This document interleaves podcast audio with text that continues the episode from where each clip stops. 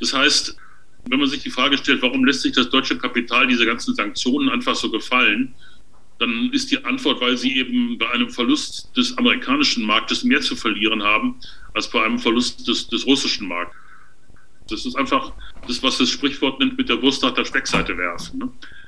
Der zweite Punkt, EU-dominierte Verhandlungen, Minsk und Normandie-Format, das trifft es, glaube ich, nicht so ganz. Weil zu diesem Zeitpunkt waren die USA die Sponsoren des radikalen Flügels der Ukraine.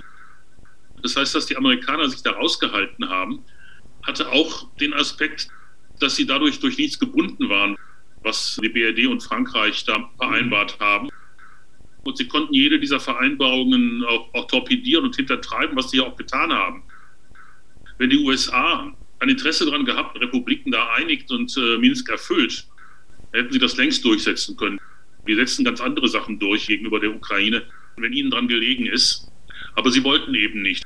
Das heißt, das war einfach ein getrenntes Agieren, um ja letzten Endes der Ukraine die Haut zu retten.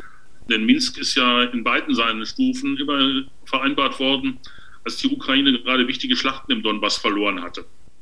Das heißt, Kernpunkt, die EU hat weder den Willen noch das militärische Potenzial, sich von den USA zu emanzipieren. Insofern hatte der Trump sogar recht, als er gesagt hat, die haben immer von unseren Atomwaffen sozusagen schmarotzt und sind auf die Weise reich und fett geworden. Ist nicht völlig falsch, diese Analyse gewesen von Trump. Dummerweise ist die einzige Reaktion der EU darauf, sich selber stärker zu militarisieren und damit umgekehrt den USA auf dem eurasischen Kriegsschauplatz einiges abzunehmen und damit Kräfte der USA für den asiatischen Kriegsschauplatz freizusetzen. Ich sehe da eher, dass eine geostrategische Arbeitsteilung sich anbahnt. Spielt bei der ukrainischen Abneigung gegenüber Moskau neben nationalen bzw. nationalistischen Interessen auch die Erinnerung an den Massenmord Holodomor in den 30ern noch eine Rolle? Natürlich, das ist ein Thema, das zur Mobilisierung des ukrainischen Nationalismus immer hochgekocht wird. Einwurf des Moderators.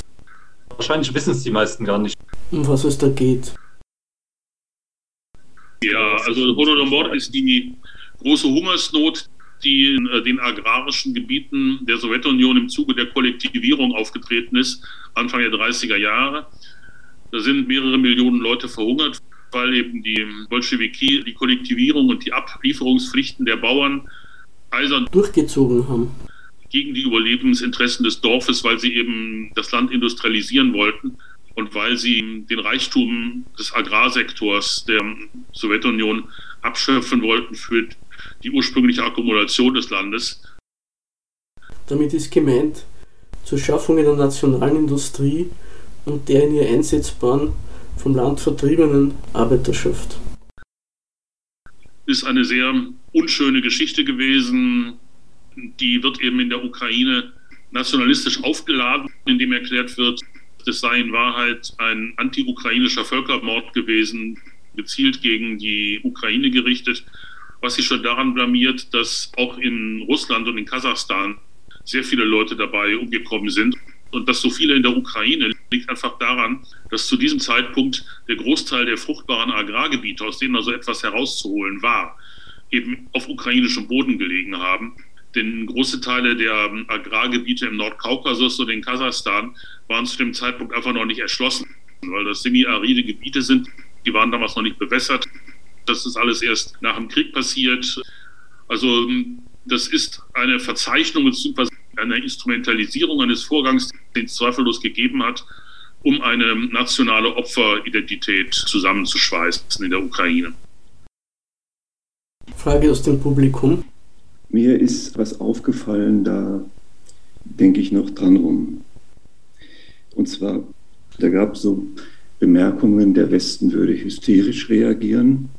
Und eine andere Bemerkung, die mir aufgefallen ist, die Anerkennung der Republiken sei nur ein mehr oder weniger formaler Akt. Da weiß ich nicht, ob das nicht lebt von diesem Gedanken, der auch gefallen ist, der Westen würde an Macht verlieren und würde deshalb quasi mehr oder weniger überreagieren auf das, was Russland dort vornimmt. Ich habe zumindest die Nachrichten der letzten Tage anders verstanden.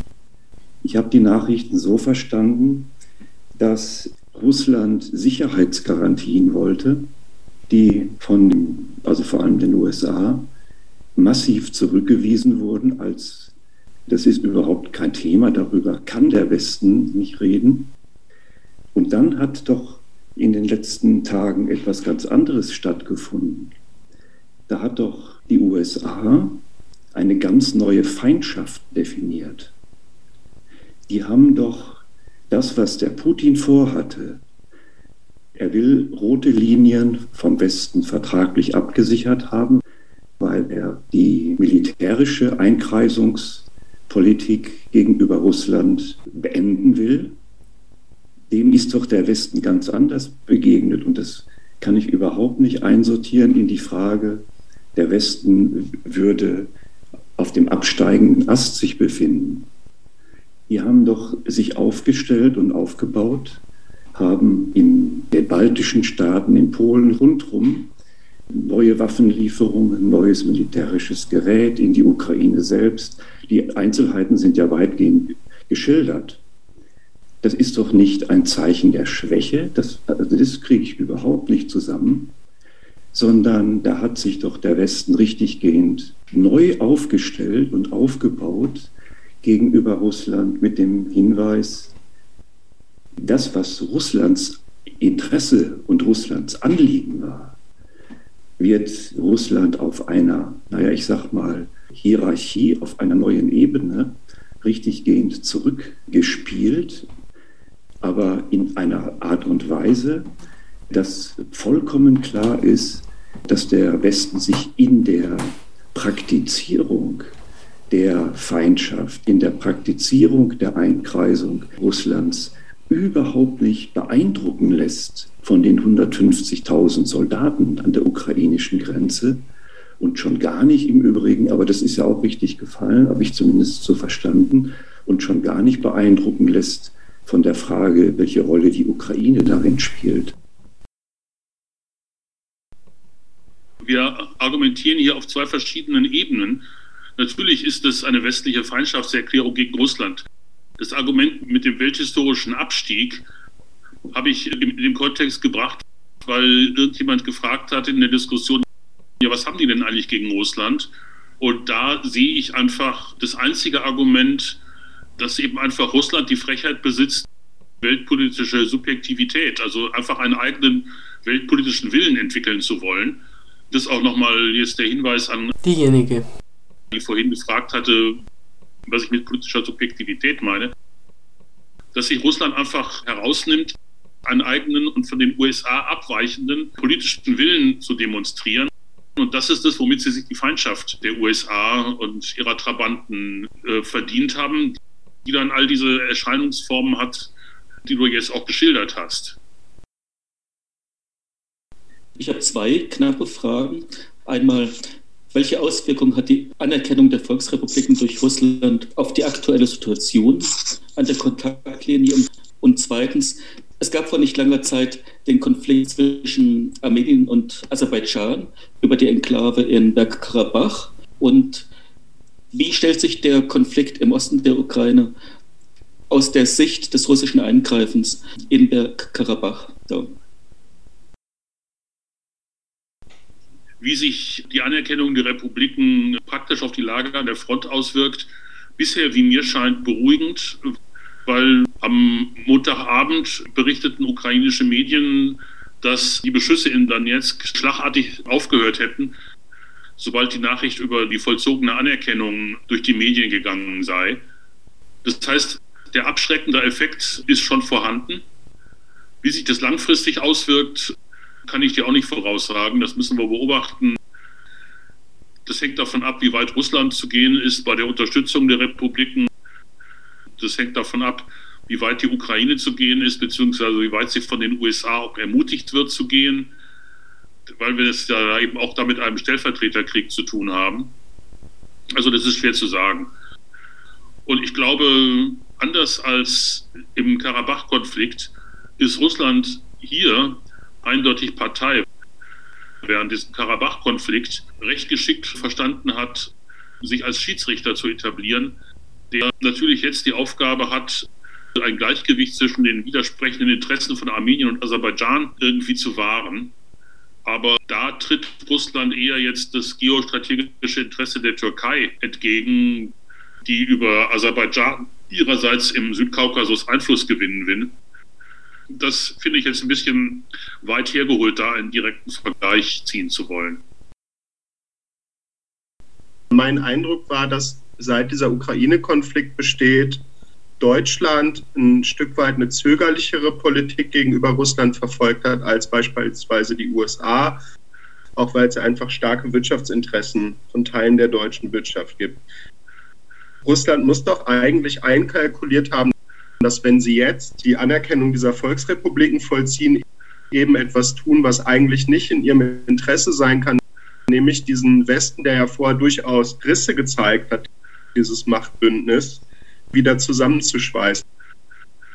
Weil alles, was ich in den letzten Tagen jetzt vernommen habe, deutet ja darauf hin, dass der Westen jetzt doch stärker auch wieder Unterführung der USA auftritt. Wie schätzt du ein, was waren da die russischen Kalkulationen? Wird das einfach in Kauf genommen? Hat man da zu hoch gepokert?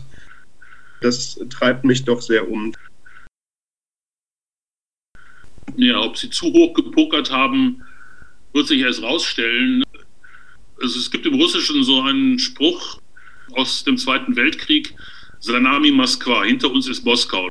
Das ist aus einem Befehl von Stalin, als die Deutschen Stalingrad angegriffen haben. Das sollte heißen, weitere Rückzüge wird es nicht geben. Hinter uns liegt nur noch Moskau. Und eine ähnliche, zumindest Stimmung verbreitet Putin. Natürlich ist das übertrieben, aber er begründet es damit, dass wenn Russland diesen westlichen Militäraufbau in der Ukraine sich abschließen lässt, dann ist es eben der Gefahr ausgesetzt, dass irgendwelche künftigen westlichen Hyperschallraketen innerhalb von fünf Minuten von Kharkov nach Moskau fliegen. Und das sind eben keine Vorwarnzeiten, innerhalb derer man auch irgendwie reagieren kann. Also ich denke einfach, aus der russischen Perspektive ist die Bedrohung so akut, dass eben solche abwägenden Kalkulationen nach dem Motto, mache ich vielleicht gegenüber der BRD noch irgendeine Konzession, einfach jetzt zurücktreten müssen. Zumal ja auch die Bundesrepublik wenig getan hat in der letzten Zeit, um solche russischen Kalkulationen irgendwie zu rechtfertigen oder zu ihnen anders zu bieten. Ich wollte zwei Anmerkungen machen. Es geht einmal um den vermeintlichen Widerspruch zwischen dem welthistorischen Abstieg des Westens und seinem offensiven militärischen Vorgehen gegenüber Russland. Da wollte ich eigentlich nur mal darauf hinweisen, dass an so einer Stelle diese Vokabeln Offensive und das Um sich schlagen des Westens und so weiter, dass die an der Stelle eigentlich gar nicht weiterführen. Man muss sich da meines Erachtens nach tatsächlich schon damit auseinandersetzen, was passiert eigentlich in der Weltstaatenkonkurrenz gerade und da ist es sicher richtig, der Hinweis, dass durch den Aufstieg erstens Chinas, zweitens aber auch durch die Rekonstituierung Russlands unter Putin, der Westen, insbesondere die USA, ihre Hegemonie angegriffen sehen. Und dagegen ist es kein Widerspruch, sich in der Situation des Angegriffenseins offensiv natürlich um seine Machterhaltung zu bemühen. Das ist erstmal für sich genommen kein Widerspruch, sondern man sollte da sozusagen in diesen Vokabeln defensiv, offensiv sehen, dass man damit eigentlich gar nicht besonders viel ausdrückt, sondern sich überlegen, was will man da oder was ist eigentlich der Inhalt dessen, was verteidigt wird, was per Angriff durchgesetzt wird. Meine zweite Bemerkung geht auf das, was Reinhard zu der Stellung Deutschlands äh, zu den USA gesagt hat. Da wäre ich eigentlich ein bisschen anderer Ansicht, würde sagen, dass die, sagen wir mal, die relativ unverbrüchliche Bündnistreue, die Deutschland gegenüber den USA an den Tag legt. Reinhard hat ja angedeutet, an welchen Punkten es auch da so ein paar Differenzen und Sollbruchlinien gibt.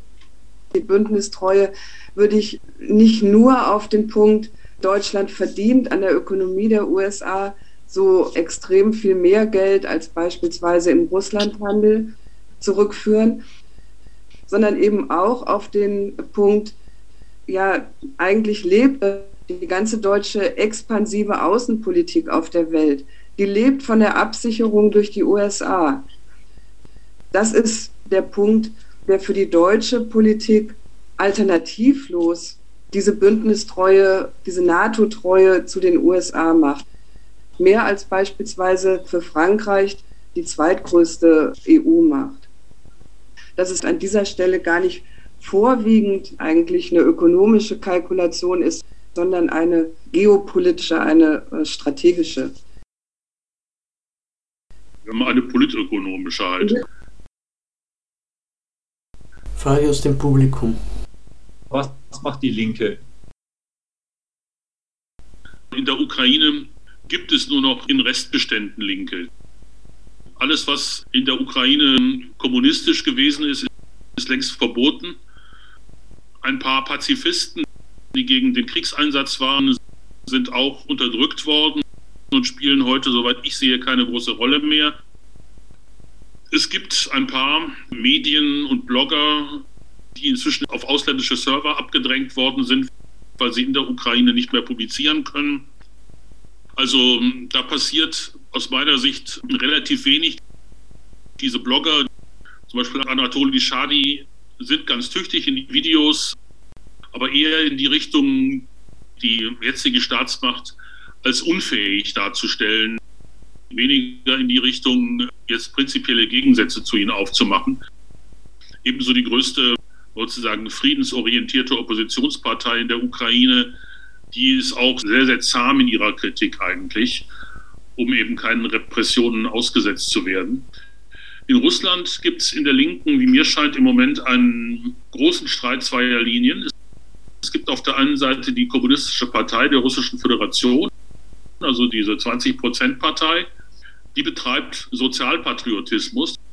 Das heißt, sie kritisiert Putin im Inneren durchaus für seine neoliberale Wirtschafts- und Sozialpolitik, aber hält ihm die Stange auf außenpolitischem Gebiet mit dem Argument, dass Putin in der internationalen Politik weitestgehend die Position der KPRF übernommen habe wenn man sieht, was Putin sich zur Begründung seiner internationalen Politik auch an großrussischen und orthodox-christlichen Argumenten einfallen lässt, kann man nur sagen, das ist kein Ruhmesblatt, wenn das die Position der KPRF ist, aber es ist tatsächlich weitgehend so.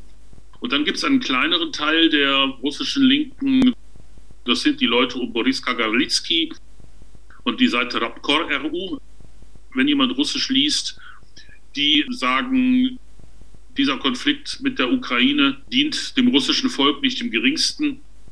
Da versucht nur Putin eine ähm, außenpolitische Mobilisierung zu machen, um einfach die Leute hinter sich zusammenzuschließen, um seine Herrschaft im Innern zu stabilisieren und ein Zusammenstehen der Bevölkerung unter patriotischen Losungen zu veranlassen.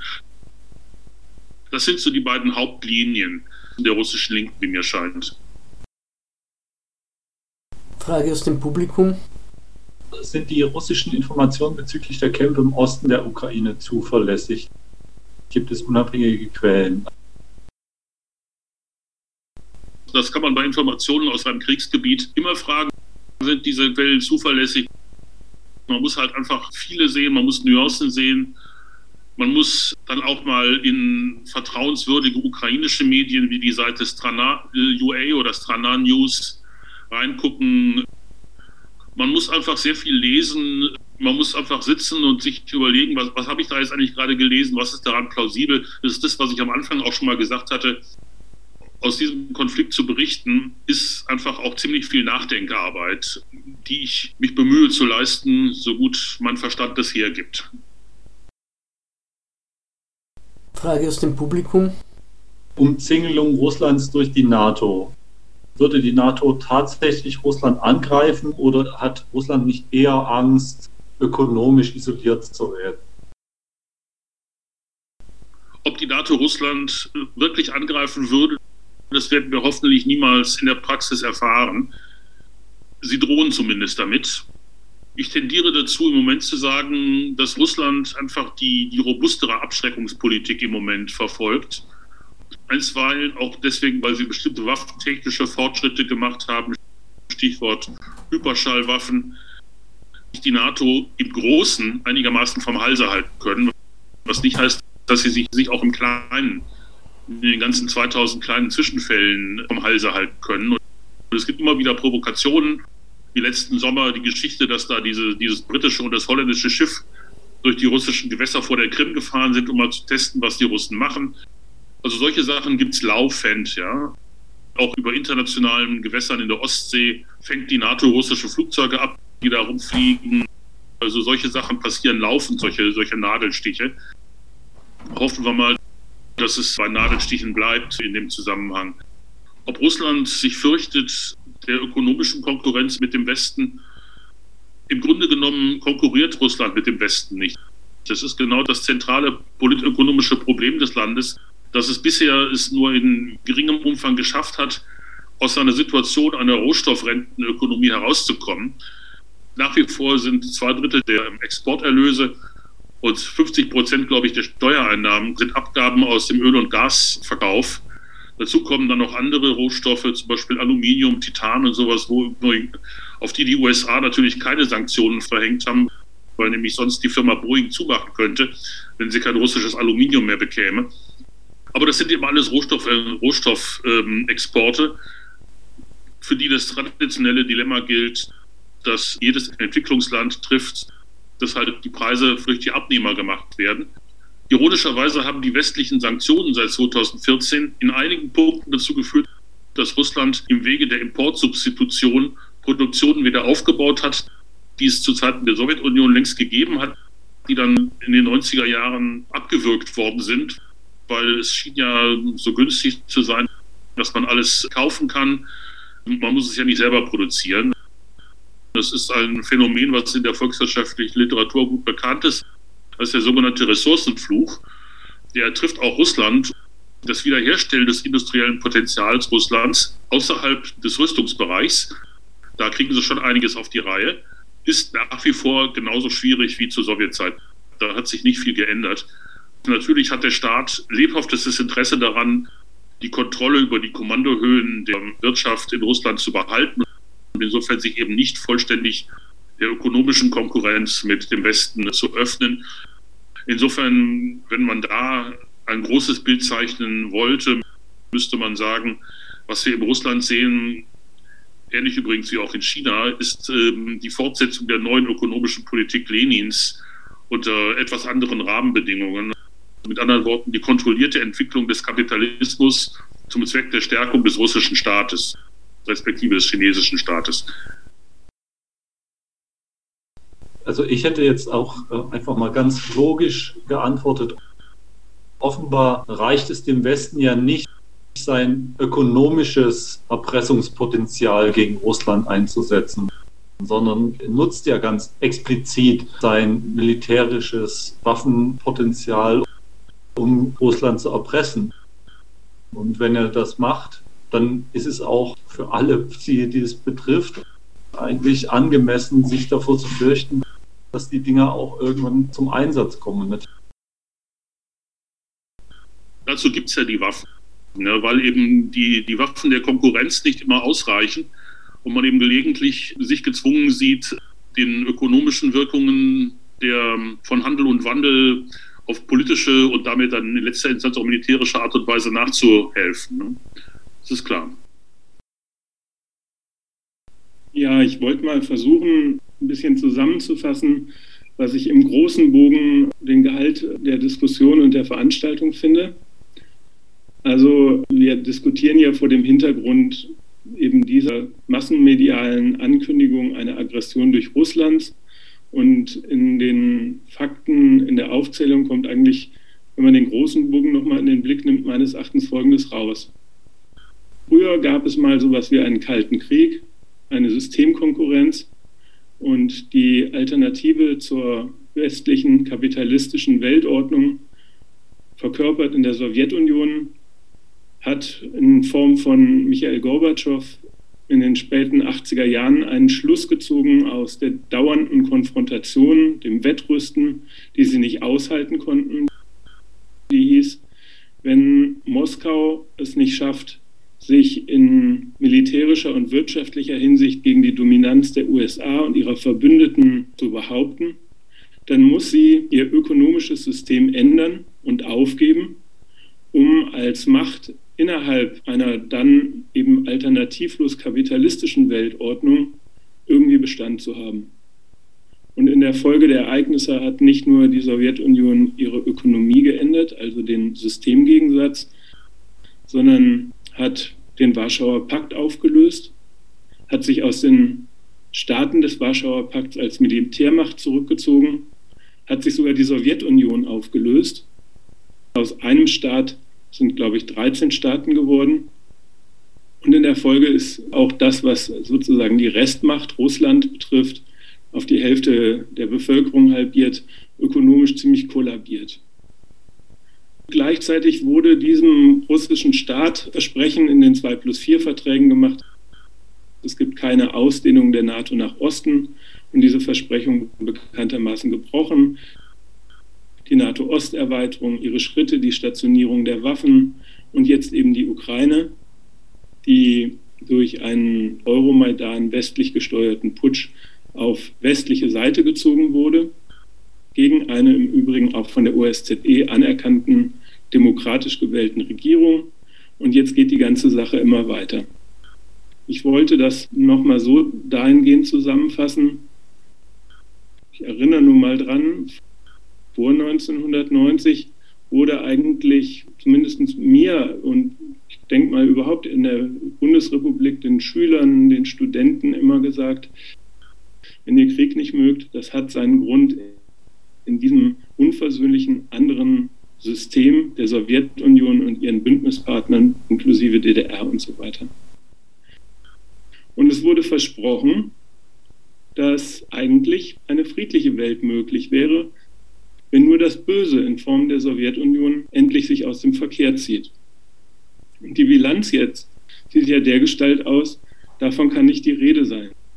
Erstens hat die NATO seitdem, Reinhard hat das in den Formen des Unilateralismus nochmal erläutert, jede Menge Kriege in der Welt, gerade erst seitdem die Sowjetunion weg war, durchgezogen. Die Weltordnung also eindeutig für sich entschieden. Staaten, die abweichend sind, der Reihe nach zerstört und damit im Übrigen die Flüchtlingskrise, die Flüchtenden produziert, die jetzt das dauerhafte Thema der neuen Weltordnung sind. Die Frage stellt sich ja, warum gibt es keinen Frieden? Und warum wird das immer weiter vorangetrieben? Warum, obwohl Russland, man denkt nochmal an den alten Gorbatschow, sich vorgestellt hat, ein gemeinsames Haus Europa, könnte doch irgendwie sowas wie eine Kooperative von zwar konkurrierenden Nationen sein, in der Russland aber einen festen und auch friedlichen Platz in der Weltordnung hat. Die erste Feststellung ist aus der Diskussion, solch einen Frieden gibt es nicht. Weil eben Frieden das Kürzel ist für ein geklärtes Kräfteverhältnis. Und dieses Kräfteverhältnis ist halt im Moment durch den Wiederaufstieg Russlands und den Aufstieg Chinas weniger geklärt, als es das in vergangenen Zeiten war. Und deswegen ist eben die Überlegung, dass man doch alles so friedlich nebeneinander herleben könnte, im Moment leider ziemlich realitätsfern. Und das finde ich eine wichtige Botschaft eigentlich für alle, die diese Kriege, diese Aggression nicht mögen.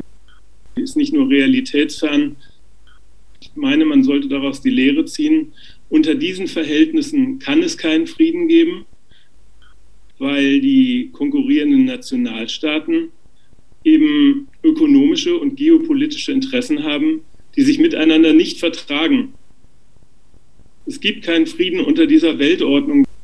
Wäre meines Erachtens eine Losung, die ein korrekter Pazifismus wäre, nämlich einer, der nicht behauptet, gegen die Wirklichkeit immer, man könnte das alles lassen, es wäre nicht nötig, sondern der mal festhält, wenn man diese Brutalitäten, die ewigen Aneinanderreihungen von Aggressionen, Kriegen, Zerstörungen, Flüchtlingsströmen nicht möchte, geht es nicht unter einem entschiedenen Nein zu der Konstruktion dieser Weltordnung und ihren Nutznießern in Form der USA und ihren Bündnispartnern.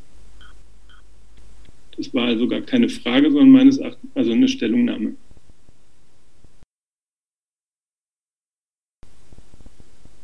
Ich wollte darauf hinweisen, dass die Positionen der USA und der EU bzw. der einzelnen EU-Mitglieder nicht immer deckungsgleich sind. Und da wollte ich daran erinnern, bei dem Euromaidan, da gab es doch ziemliche Streitereien zwischen EU und USA. Da ist doch der deutsche Außenminister hin und irgendwie mehr oder weniger ausgebuht worden. Was willst du da?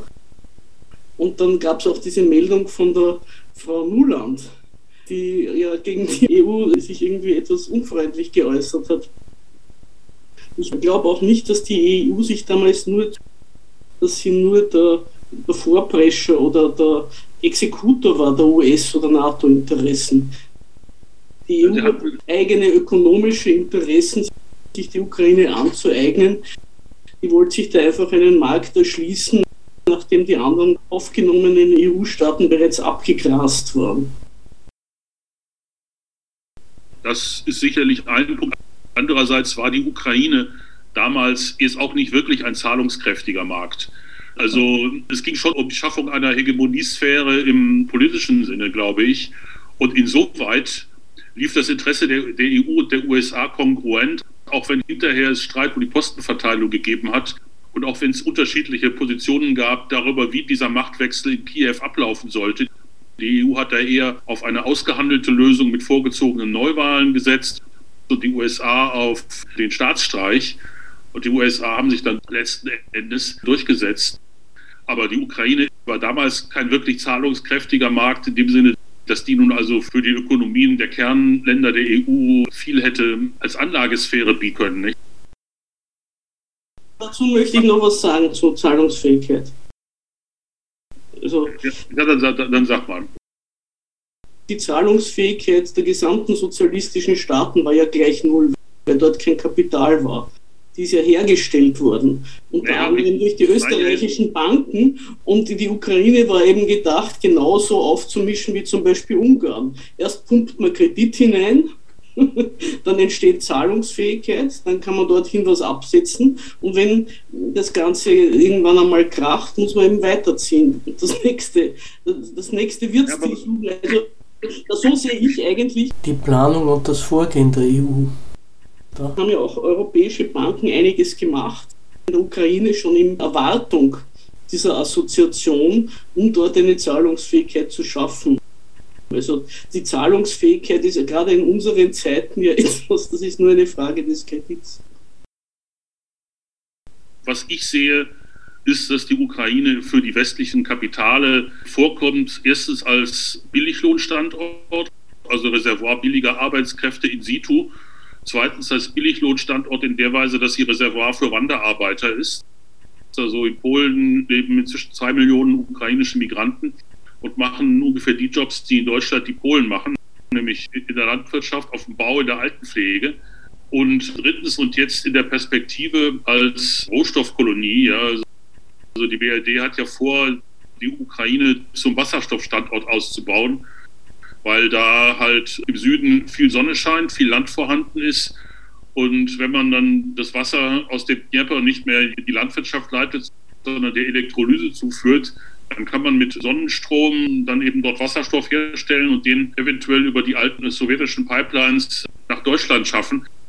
Das ist ja auch im Prinzip ein koloniales Verhältnis. Nur, dass es halt nicht um Dinge geht, die in der Erde sind, sondern um Dinge geht, die auf die Erde herabscheinen. Das bin ich sicher, das ist alles so, wie du sagst. Ich sage ja auch nicht, dass dieses Projekt die Ukraine mit Kredit zu einem äh, prosperierenden Markt zu machen, sehr realistisch war. Aber das war der Plan. Und was dann herausgekommen ist, ist natürlich, dass eigentlich, da musst du mir auch widersprechen, wenn ich was Falsches sage, dass vor allem Polen sich an der Ukraine irgendwie was herausholt und ansonsten die EU ihr die Rechnungen zahlt, damit sie nicht pleite geht. Das ist ungefähr der derzeitige Zustand jetzt gesamt der Ukraine, aber das war natürlich nicht so vorgesehen. Ich springe nochmal zurück in die äh, konkrete Realität jetzt. Also du hast das ja zum Glück auch bestätigt, dass äh, offensichtlich noch keine russischen Truppen in Donetsk und Lugansk sind. Dass es auch möglich ist, sozusagen den Luftraum darüber von russischer Seite aus abzuschirmen. Dass das aber vielfach äh, schon behauptet worden ist und leider auch viele Linke reproduziert haben, ohne sich davon zu überzeugen, wie die reale Situation ist. Da waren dann mal, um mal eben noch einen Blick zurück zu den bürgerlichen Medien, das habe ich auf 1 Live in der Infosendung gestern gehört. Da war ich sehr überrascht. Da wurde zufällig eine Kollegin aus Moskau zugeschaltet und die berichtete dann darüber, dass in Moskau gesagt wurde, es gab keine Truppen und in Donetsk aber schon davon erzählt wurde, natürlich haben die Russen schon die Grenze überschritten. Also da kann man mal sagen, ja, da hat der öffentliche Rundfunk WDR in dem Fall richtige Nachrichten gebracht. Also ein Punkt. Zweiter Punkt, Putin hat definitiv mit der Anerkennung der Republiken eigentlich Minsk beerdigt. Du hast ja gesagt, Minsk 1 und 2 war vorher schon beerdigt, weil der Westen das und die Ukrainer natürlich die auf keinen Fall wollten und konnten. Jetzt bleibt natürlich noch die Restfrage. Siehst du jetzt noch sozusagen auf der realen Ebene die Möglichkeit äh, eines Einigungspotenzials und zwar unterhalb dessen, was dann nach außen hin verkauft wird? Also man könnte jetzt sagen, okay, die Russen werden. Wenn ich das wüsste, wäre ich wahrscheinlich sehr viel reicher, aber ich bin unterm Tisch noch bei Scholz oder Biden. Ne? Insofern, ja. ich gehe mal davon aus, dass da ja alle Seiten immer betonen, der Weg der Diplomatie sei noch nicht gänzlich zu Ende. Heißt das, dass keine der beiden Seiten jetzt schon die Konfrontation wirklich auf die Spitze treiben will? Das heißt, es wird irgendwelche Backchannel-Talks geben. Was bei denen dann rauskommt, ist die Frage, es stellt sich jetzt auch für beide Seiten übrigens das Problem aus dieser Konfrontation halbwegs wieder unter Gesichtswahrung herauszukommen. Da wird man gespannt sein können, welche Formelkompromisse da gefunden werden und welche eventuell wirklichen Lösungen. Es gibt, sicher, und Russland hat es auch immer gesagt, es gäbe sicherlich Möglichkeiten, auch zu Kompromissen zu kommen, aber dazu muss der Westen auch zu ihnen bereit sein. Und dann natürlich auch Russland auf seiner Seite. Ne? Also kurz und gut, das ist Kaffeesatzleserei, da kann ich im Moment gar nichts zu sagen. Okay, also du gehst davon aus, dass die, so wie die Bewegung gerade ist, dass wir, dass das jetzt erstmal eine neue, festgefahrene Situation ist, sozusagen. Ja. Bleibt noch die Frage, Entschuldigung, ich bin eben ja zweimal danach gefragt worden, nach einem Blutbad. Also ich meine, die Propaganda der beiden Seiten im Donbass liebt farbige Ausdrücke. Ich weiß jetzt nicht, auf welches Blutbad sich Bea bezogen hat. Mir ist beim Studium der Meldungen heute nichts Spezifisches aufgefallen, ebenso wie ich auch das Wort vom Genozid, was Putin gebraucht hat, doch für etwas übertrieben halte und eher dem Zweck dienen, da also einen, einen bereits getroffenen Beschluss über die Anerkennung der Republiken einfach propagandistisch abzusichern. Ich meine, es kommen jeden Tag Leute da zu Schaden.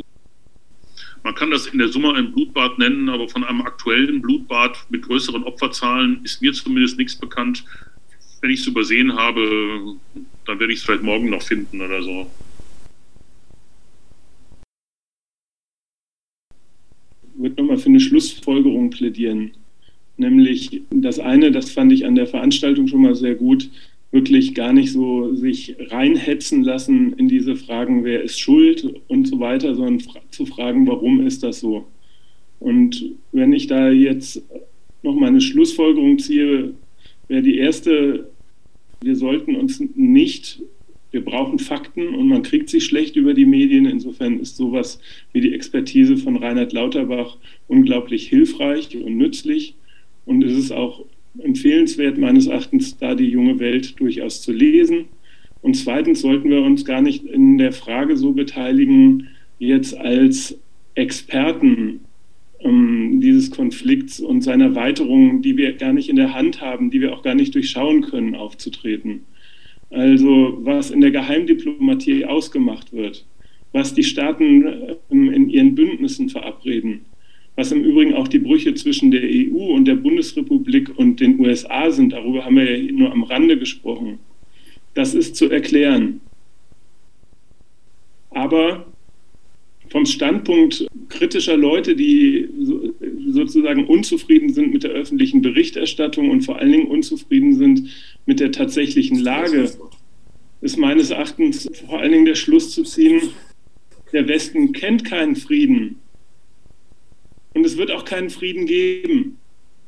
Und wer ihn möchte, der muss eigentlich diese Unversöhnlichkeit erstmal zur Kenntnis nehmen und gelten lassen und sagen, wenn die so unversöhnlich sind, helfen keine Appelle, keine linken Stellungnahmen, keine Empfehlungen, dass Deutschland wegen seiner Ostwirtschaft doch viel besser fahren würde, wenn es deeskalierend ist, sondern es eigentlich meines Erachtens die richtige Form der Agitation und Stellungnahme, dass man darauf hinweist, es ist eben nicht wahr, was der Westen mal zum Ende der Sowjetunion behauptet hat. Es könnte eine friedliche, zum Nutzen aller Beteiligten organisierte Weltordnung geben. Diese Weltordnung beruht erstens auf der Ausbeutung der Lohnabhängigen, zweitens auf der Zerstörung der Natur und sie ist organisiert durch die Konkurrenz von Nationen, für die der Westen die Oberaufsicht beansprucht und nicht akzeptiert, wenn da irgendjemand, und Russland ist so ein Fall, Souveränitätsmittel hat, die das durchkreuzt. Ja. Die Schlussfolgerung meines Erachtens muss also heißen, wenn diese Weltordnung keinen Frieden kennt, kennen wir auch keinen Frieden mit dieser Weltordnung. Schön gesagt, oder um einen Klassiker der sozialistischen Bewegung zu zitieren, Karl Liebknecht, der Hauptfeind steht im eigenen Land. Eine Frage, an der man weiterdenken kann. Du hast vorhin gesagt, die Gründe, man soll Luxemburg und Lenin lesen. Also hast ja darauf verwiesen, dass vielleicht mit der Art und Weise, wie die Staaten auf dieser Welt verfasst sind, welcher Wirtschaftsweise sie nachgehen, wie sie sich politisch organisieren, wie sie ihre Außenpolitik gestalten. Und das sind auch alles Fragen, mit der sich die Gruppe K befasst. Und dann ist das jetzt für mich ein super guter Anlass, nochmal einen Werbeblock zu schalten. Guckt auf unsere Homepage gruppek.org. Ich muss mich auch, Reinhard, bei dir bedanken. Du hast gut durchgehalten. Es war wahnsinnig informationsreich und äh, ich glaube, wir haben auch wichtige Punkte hier rausarbeiten können. Wir überlegen im Moment, weil das so viele Fragen noch aufgekommen sind und wir sicherlich jetzt mit dem Ukraine-Thema auch noch nicht am Ende sind, nochmal eine Diskussion und eine Fortsetzung zu machen an der, an der Sache. Gut, dann bedanke ich mich für eure zahlreiche und ausdauernde Aufmerksamkeit. Das habe ich eigentlich in meiner Zeit als sogenannter Wanderredner, so hieß das zur Zeit von Rosa Luxemburg vor dem Ersten Weltkrieg, nie gehabt. 180 Leute im Publikum, der helle Wahnsinn. Danke für eure Fragen und vielleicht bis bei anderer Gelegenheit wieder mal in so einem Live-Chat oder sonst halt in der jungen Welt.